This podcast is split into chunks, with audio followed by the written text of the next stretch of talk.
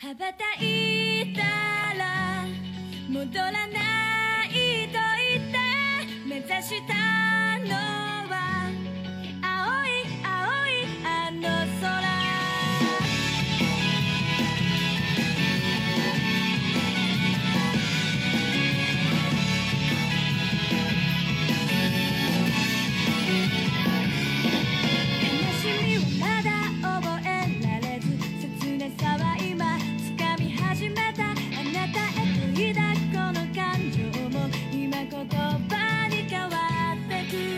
しなる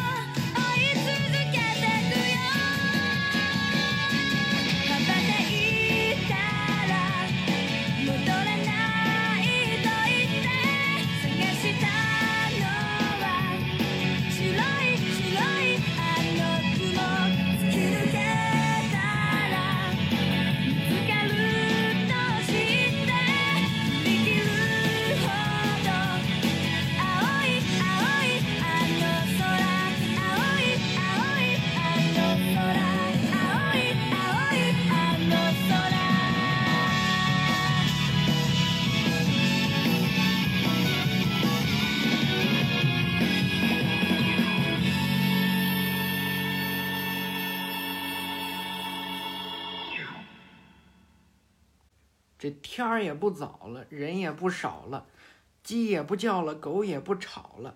咱们《火影忍者外传：七代目火影与绯色的花月》第二十一集就这么开书了。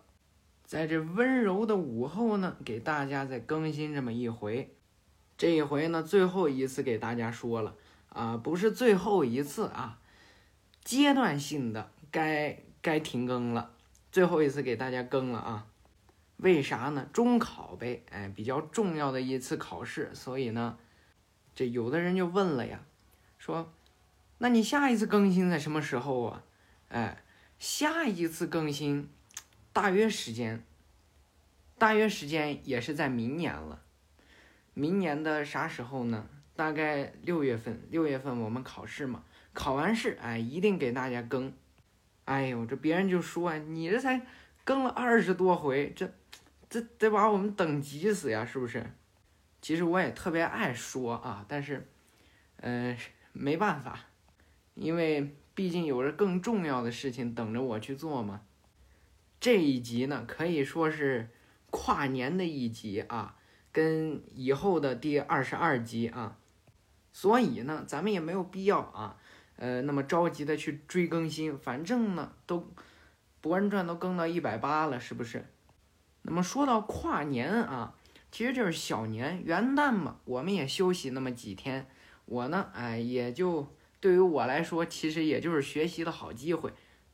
总之呢，下一回更新，哎，就到六月份以后了。咱们呢，就给大家先拜个年，对不对？拜个小年，也拜个大年，也祝大家元旦快乐，给大家先预祝一下。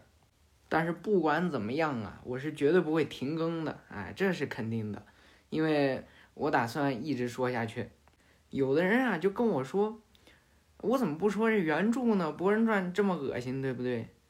咱们这叫紧跟时代嘛。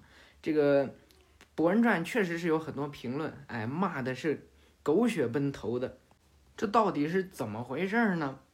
主要还是这个《博人传》太幼稚了啊，真的太幼稚了。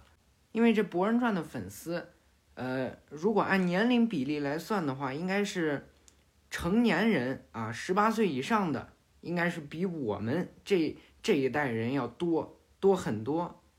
《博人传》呢，哎，基本上每一集给你讲一个道理啊，基本就是这么意思。比方就说啊，比方这一集讲了一个人的什么事儿啊，然后就让你学会了，只有努力啊，才能怎么样超越天才之类的。再其次呢，哎，这幼稚咱们先不提啊，嗯，有一个是咱们《博人传》里面负责脚本的一个人。谁呀？小太刀右郎，这个人啊，可以说是毁了《博人传》的根源。岸本齐史呢，也没有完完全全的把《博人传》丢掉啊，他还做了个兼修。可是呢，可是呢，剧情毕竟不是他设定的，漫画也不是他画的，池本干雄对吧？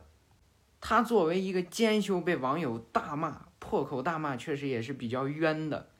嗯，总之呢，在豆瓣上这《博人传》都评到了三分，三点零。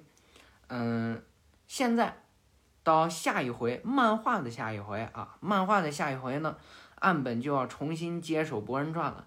这小太刀右郎呢，哎哎，滚滚蛋了，炒鱿鱼了。所以说到后来呢，我觉得这个《博人传》的剧情应该会一步一步的好起来，毕竟被岸本重新接手了嘛。但是岸本也是老爷子了，年龄也大了，《博人传》估计完结不了，就又得被别人接手。但是咱们说的这几集里面啊，都是小太刀右郎负责编剧的，都是他的剧本儿。那么现在呢，小太刀右郎确实已经被炒了。细心的啊，细心的听众们，你们去看一下，每一集开头不是都要放片头曲吗？那片头曲的视频上。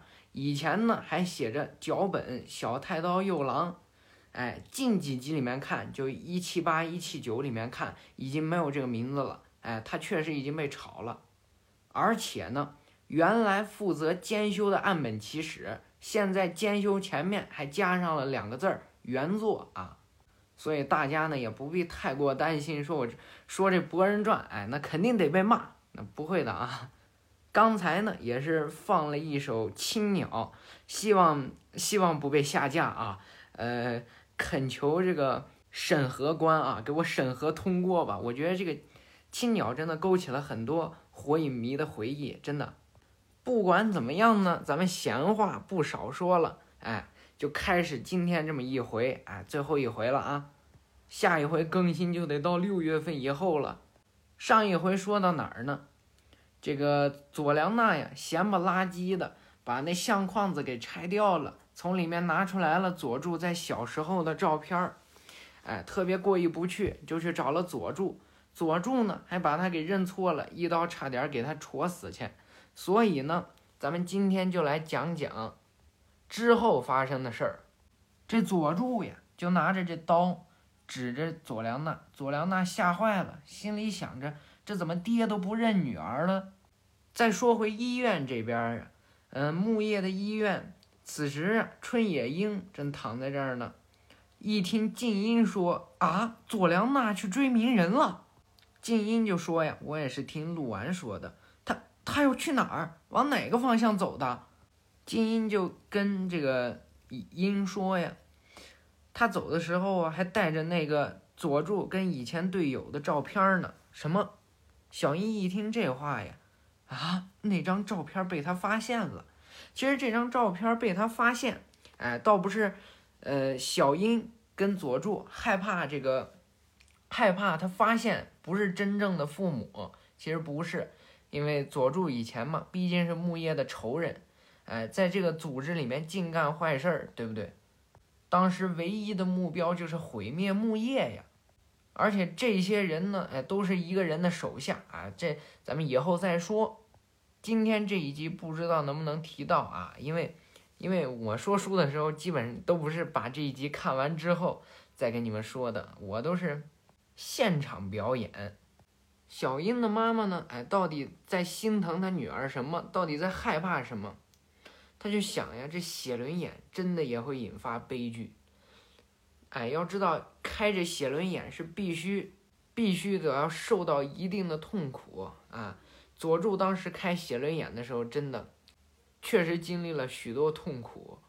佐良娜呢，真的是太温柔了。这个开眼的过程，佐助呢，哎，刚开始就开了二勾玉，跟鸣人啊第一次在中末之国打架的时候就开三勾玉了。后来《疾风传》里面得到了大蛇丸的力量，得到了咒印之力之后。跟鸣人打了一架，结果呢被鼬给挡住了，就是他哥哥嘛，然后就开了万花筒，一路走过来呀，佐助不知道流了多少泪才开到永恒万花筒和轮回眼的。这个佐良娜不知道这段故事会怎么样，咱们先慢慢说啊。他现在才一勾玉，单勾玉的话，嗯，基本上火影里边没有开单勾玉的啊，都是直接二勾玉。此时，佐良娜眼睛直勾勾地盯着佐助的草剃剑，闪闪发光的刀尖啊，对着他的双眼。佐良娜吓得呀，眼泪就在眼睛里头打转，拳头呢抱在身前，抱得紧紧的。佐助呢，把这草剃剑往旁边的柱子上咵一戳呀，那声音都滋啦啦，这柱子都像是要断了一样。佐助呢，拿这手啊，就往这。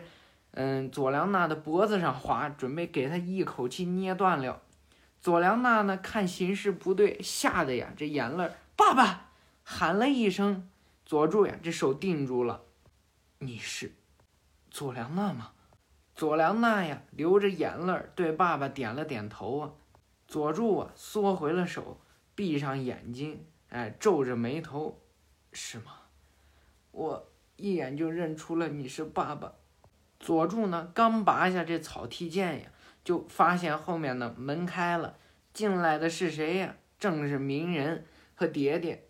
佐助呢就说了：“鸣人，这是怎么回事儿？为什么要把孩子们都带了？啊，怎么回事啊？佐助怎么突然不说了？”蝶蝶看到他，我去，这帅哥呀，这是上去把佐助的手拿起来，往自己头上一放啊。嗯，帅是够帅，但是不应该这手再壮点儿。这是干什么？佐良娜呢？捏紧拳头喊爸爸了。爸爸，我是来找爸爸的，因为知道了期待要来见爸爸，我才跟来的。有些事儿我无论如何都要问个清楚。想问什么？我的，那个，我的妈妈，真的是我的亲生妈妈吗？佐助呢？听见这话都不回答他，回答我，她到底是不是我的亲生妈妈？佐助也问他发生了什么事儿吗？佐良娜呢？此时啊，真的是生气了，捏紧拳头，什么事儿？爸爸，你从来都不在家，为什么不和妈妈在一起？连女儿都认不出来，就很无所谓吗？此时啊，佐良娜拿出了手上的照片。这个跟我站在一起，跟我一样戴着眼镜的女人是谁？你觉得这种问题，我一个做女儿的能问妈妈吗？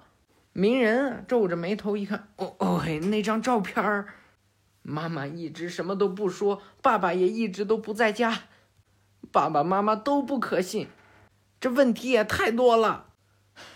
爸爸，你到底去了哪里，在做什么？和你没关系。佐良娜一听这话呀，是确确实实是绝望了。够了，把佐助撇开，鸣人撇开，爹爹撇开，哎，就出去了。门一推呀，鸣人也叫不住他。佐助在这死死的闭着双眼啊。其实佐助呢，也真的是不能理解，不能理解佐良娜爸爸几天不在家，怎么就会变成这样？嗯，其实是很久不在家啊。这个佐助呢，为什么不能理解呀？他从小啊，哎，他爸爸妈妈都非常的爱他，爸爸呢也对他特别的严厉。但是他哥哥自从长大了以后，杀光了他的家人，哎，杀光了他爸爸妈妈，留下了佐助一个人。但是呢，不光是杀光了他爸爸妈妈，连整个族人都杀完了，一个都不剩。其实呢，鸣人刚开始啊，就是刚才的时候，佐良娜跟佐助吵架，也想说点什么，但是鸣人也说不了什么。他呀，连父爱母爱都没有尝过。佐助啊，因为从小受过父母的爱，所以他懂得失去的那种。那种伤心感，鸣人不懂啊，鸣人从来就没有父爱母爱，但是后来长大之后呢，也是成功的见到了父母，毕竟没有尝过这父母怎样养育他，他毕竟自己长大的，所以就自己安慰自己，可能，嗯，有父母就是像跟伊鲁卡老师一起吃面的时候那种感觉，可能有兄弟就是像跟佐助。一起打架，一起吵架那种感觉吧。鸣人就这么安慰着自己。佐良娜呢，从小就有父母，博人也是，蝶蝶也是，所以他们都感受不到这种这种绝望的感觉啊。佐助想到了前几天晚上跟鸣人的对话呀，一起在这火影办公室里头看着木叶村啊，一片黑夜之下闪闪的荧光啊，穿上了衣服准备走了。嗯，这就要走了吗？鸣人就问佐助，佐助就说呀：“找到线索再向你汇报。回家看一眼又不会怎么样。辉夜差点毁灭世界，而足以威胁到他的存在，说不定此时此刻就已经诞生了，绝不能漏过相关的线索。辉夜是谁呢？咱们也以后再说啊。啊，毕竟付出了那么大的牺牲，才换来了宝贵的和平。”鸣人，这也是我的赎罪之旅。哼，现在已经没人恨你了，佐助。佐助，要不我也和你一起？此时，佐助打断了鸣人的话：“你好好当你的火影，只有拥有轮回眼的我，才能查出辉夜的痕迹。你做你该做的，我做我该做的，这才是你心中理想的合作吧？听着。”把我的任务就当做只有高层才知道的机密信息吧。当一个人什么都不被告知，其实是很难受的。佐助，至少你跟佐良娜说一声，知道了也只会让他白白担心而已。你就不怕他将来记恨你吗？啊，即使这样，我还是觉得未来的光明更重要。你说呢？其实佐助能说出这种话，哎，也是真的变了很多。他有小樱陪着，不用担心。佐良娜呢，坐在外面黄色的岩石上一动不动啊。此时，鸣人走了过来，手啊搭在佐良娜的肩膀上。哎，佐良娜，你信我一句话，你的爸爸是比任何人都出色的忍者。咱们再说说医院这边。静音走进来，拿着那个表格，正往过走呢。佐良娜，这一项检查结束之后，下一项……呃，啊，小音呢？啊，这家伙呀，怎么回事啊？窗户开着，小英是跳窗跑了。再说回这面啊，哎，有很多的冰块这块儿这个人呢，站在这冰块上面呀，穿着黑色的斗篷。啊为了实现我们的目标，现在开始行动。小的复活，小是什么组织呢？嗯，这个也说不到了。此时，这个人脱了他上面的斗篷，露出来呢，又是一层斗篷。这一层斗篷啊，主体是黑色，只不过上面呢有很多红色的云朵，而且这手臂上呢会发现有很多的血轮眼，而且头上也是，他没长头发，也没有长头牙齿啊，这确实非常恐怖。那他的牙齿和头发去哪儿了呢？因为是他自己拥有他自己的 DNA，他呢就造了一群宇智波信，就是那些小孩们造了一群。此人啊，哎，也是个小白脸儿，啊，老白脸儿啊，他一点都不小了。总之呢，回过头来的时候会发现，他这眼睛呢，好像被什么东西割开了一样，里头呢是黑色的眼珠，瞳孔呢是红红的血轮眼，另外一只眼睛还算正常，不过也是血轮眼。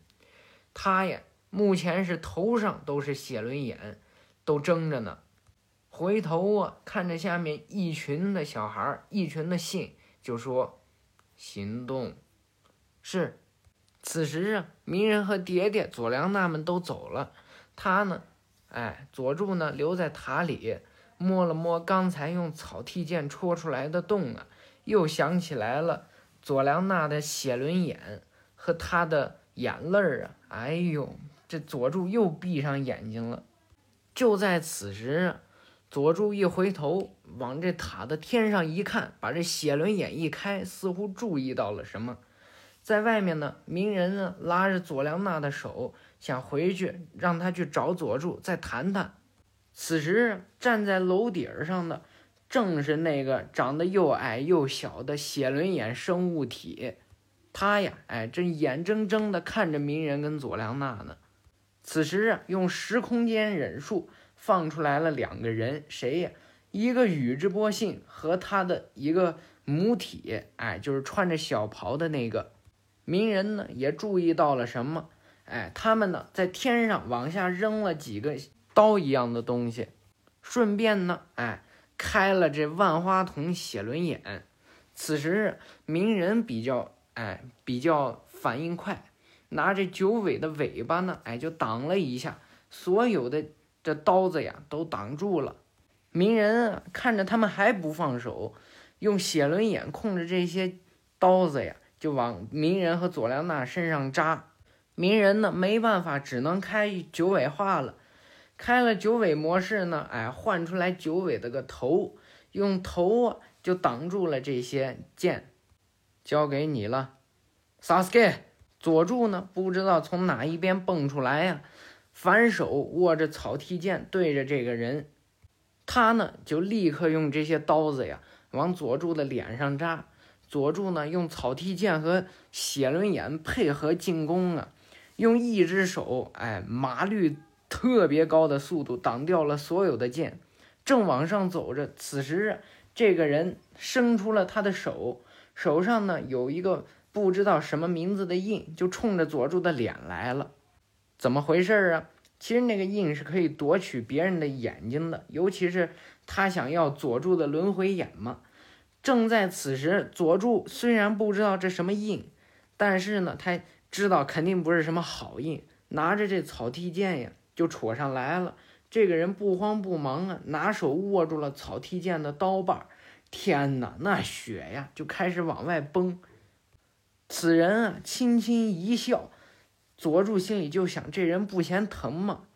旁边的信呢？哎，飞了下来，拿着他这刀啊，就准备切这个佐助。佐助呢，只好运用轮回眼的功能啊，露出了旁边的轮回眼，跟他呢，哎，换了位置，转了上来呢。哎，此时啊，这个穿黑斗篷的人一看啊，什么这么好的瞳力啊！佐助呢？哎，回身一转，对着这两个人，卡通狗嘎 Q 诺就是火遁好火球之术，从嘴里呀吐出来一团大火呀，就冲着这两个人来了。这个人呢，穿黑斗篷的人，利用他的万花筒写轮眼后脑勺的那一颗，控制宇智波信啊，哎，挡住了大火球。那个宇智波信啊，疼的啊了一声啊。信呢已经被烧的不成样子了，趴在地下使劲打滚啊！一阵青烟过后，这小孩就算是死翘翘了，真厉害呀，爸爸！佐良娜呢就在这九尾查克拉里面说：“鸣人也说：“啊，不过他的本事远远不止这样。”此时，旁边穿着小袍的人站了起来：“是吗？宇智波佐助，为了复活小我，一定要得到你。”鸣人一听这话，小，你是？哼，我的名字是宇智波信。宇智波信，那不是那个小孩的名字吗？佐助就说呀：“束手就擒之后再慢慢坦白吧，现在给我闭嘴。”此时，这个人呢，就冲着旁边那烧焦的小孩说呀：“谁让你休息了？站起来！”此时，这个小孩满身是伤，站起来：“是，父亲。”鸣人就想啊，他他们是父子吗？居然面不改色的拿儿子来当肉盾。佐助呢，挥了挥草剃剑，这剑上还带着血呢。鸣人，佐良娜拜托你了。啊，在这个里面他们没法出手，你才要小心。此时佐助正准备冲出这九尾查克拉，去跟这宇智波信干一架。此时宇智波轻轻的一笑，信轻轻的一笑啊。哎，运用这万花筒写轮眼，把这佐助手上的剑给掉掉了。哎，因为他可以控制武器嘛。鸣人眼睛都瞪直了，听见了用这剑插在别人身上的声音。鸣人瞪大了眼睛，嗯，低头一看呀，我勒个去！佐助的草剃剑怎么插在我腰上啊？插穿了腰不说，哎，鸣人没什么动静。主要呢，这草剃剑还在深深的往里插，这把鸣人疼坏了，跪在地上啊，哎呀喊疼。佐助回头一看，怎么回事？宇智波信站起来，哼，这就是我的同力，怎么样，不比你的差吧？鸣人啊，哎，被这剑插的疼坏了。佐良娜过去，没事吧，期待。别担心，佐良娜。鸣人呢？哎，插在这腰上，嘴里头都吐血了。这家伙能用瞳力随意操纵别人的武器。佐助呢，就想到了那个时候，佐助一剑戳在这人的手上，这人的手啊，哎，出了血了，血呢都粘在了草剃剑上。他在我的刀上做了标记。再一看啊。九尾查克拉正在慢慢消失，这查克拉一消失，宇智波信就控制着这些插在九尾查克拉上的这些刀子，让这些刀子转了起来，像手里剑一样，全都奔向了鸣人啊！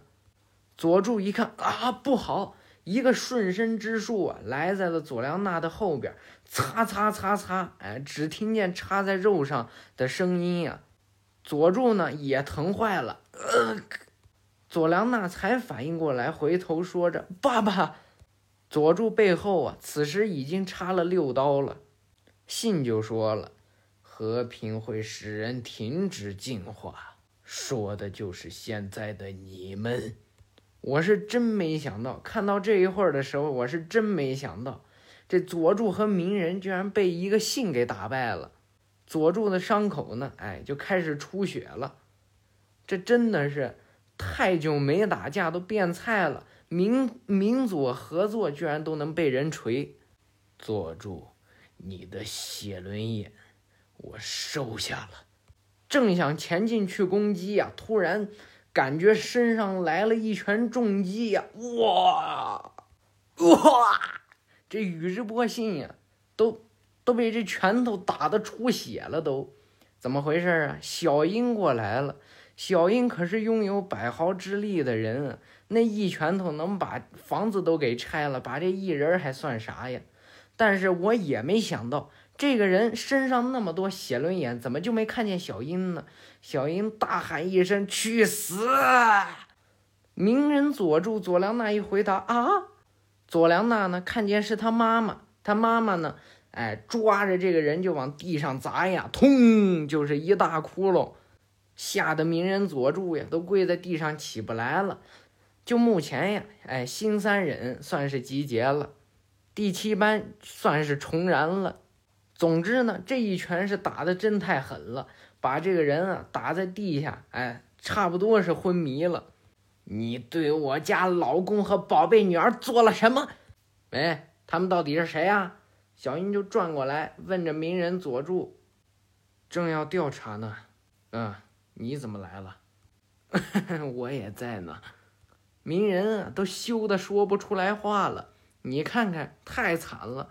佐助呢，全身插满了刀子，佐助正一个个拔呢。鸣人呢，哎，羞的呀，抓着佐助的草剃剑。他们是什么情况呀？佐良娜心里就想：没事儿吧，鸣人。此时小樱过来呀，哎，就第一个关心的是鸣人，他佐助她老公都插成那样了，都。鸣人呢笑了两声啊，没事儿，这。嚓啦啦，把这草剃剑呀从这腰里头拔出来呀，一阵蒸汽过后，好了。佐良娜一看，哎，这样的吗？此时在鸣人肚子里封印的九尾呀，啊，现在已经不算是封印了，已经住在鸣人肚子里头了。九尾呢，叉着腰啊，就瞪着鸣人，这点小伤你搞那么夸张？你的战斗直觉迟钝了，丢人！你可真能说！此时鸣人呢，就看着那面的宇智波信呀，哎，就伸出了一只手抓他去了。哎，不是伸出一只手啊，是查克拉九尾查克拉凝聚的手，哎，就伸过去抓住了宇智波信两人。小樱呢，看看佐助没说话，看看佐良娜呀，绕过了佐助，哎，过来抱住了佐良娜。哎，太好了！你没事儿。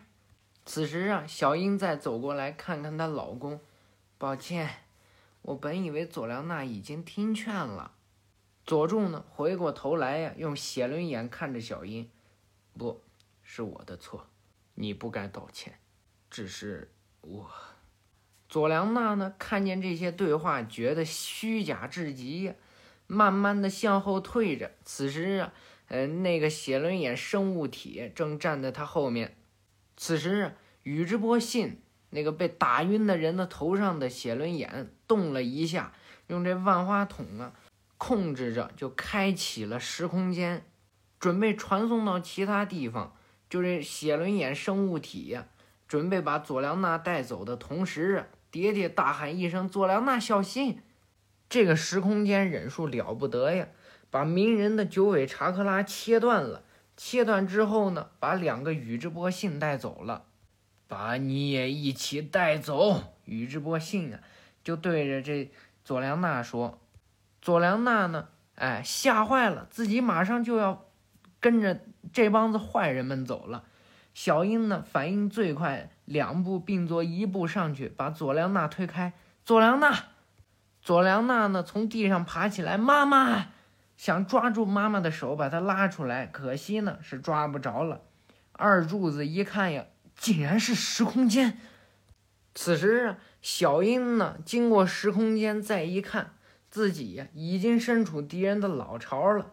六个宇智波信的小孩模式啊，哎，就拿着这特大号的苦无呀，就对着小樱，围着小樱转成了一个圈儿。其实，哎，这一回到这儿呢，咱们就算是说完了。嗯，今年的书呀，也就这么二十多回了。其实刚才鸣人和佐助，咱们他们打了一架，咱们还得评论一下啊。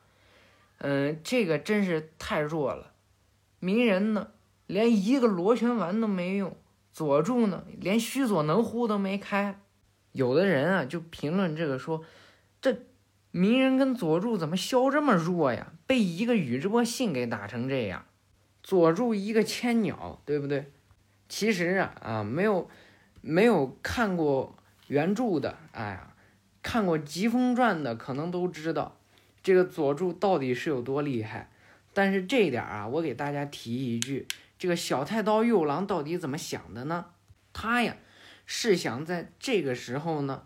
保留一下鸣人跟佐助的真正实力，到后面啊，哎，还有一个非常强大的敌人，到那个时候把他俩的真正实力释放出来。可是呢，小太刀右郎可能已经觉得这一次，哎，就是下一次的战斗，鸣人佐助两个联手干掉了大筒木，哎，对不对？大筒木是哪一个呢？咱们到那时候再说啊。干掉了之后呢，还是有网友在评论这鸣人佐助太弱了，嗯，被削了那么多，跟着巅峰时期的鸣人佐助比起来呀，这两个人真的是差太多了。其实刚才呀，小太刀右郎其实是说出来了，这鸣人跟佐助呀，刚才是真的被逼上绝路了。要是没有小樱的话，他俩性命难保呀。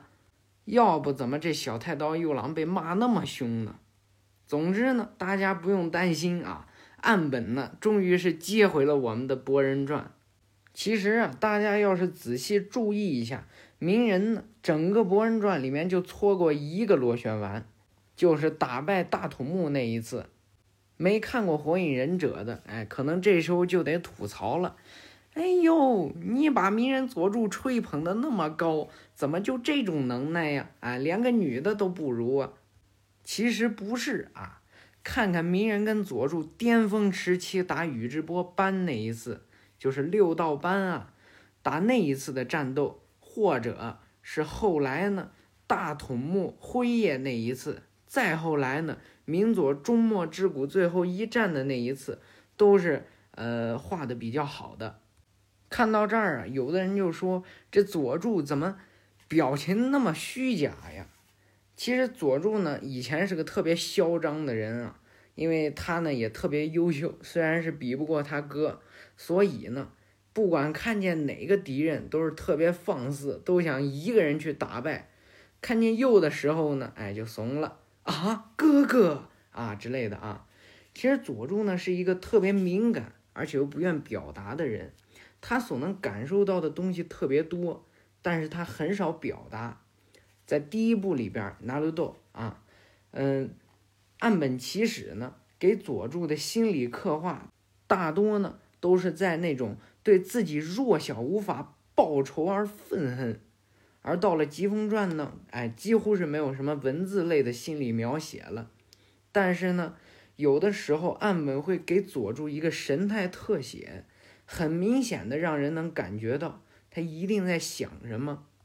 看《火影》的《疾风传》里面，呃，看《火影》的啊，不管《疾风传》还是原著啊，只要看《火影》的，就是狂骂佐助，哎，就是狂夸鼬，说这鼬有多好多好。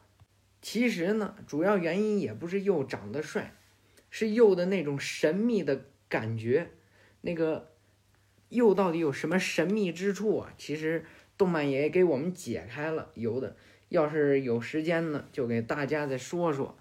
那么今天这一回呢，就算是完了。哎，祝大家新年快乐！什么？哎，刚才哪个痞子说要压岁钱啊？那我可没有啊！我的压岁钱能不能不被我妈没收，还都不一定呢。总之呢，祝大家万事如意！哎，多听听我的火影。非常感谢大家的支持啊！其实，嗯，有的时候刷评论的时候啊，有的人给我留言呀，也都在鼓励我，哎，特别是鼓励我的话，嗯，说我什么努力考上高中啊之类的，鼓励让我加油说书啊之类的，我都非常的感谢你们。那么咱们来年再见，《火影忍者外传》，七代目火影与绯色的花月。第二十一集完，《博人传》《火影忍者新时代》就此停更，谢谢大家，来年继续更新啊！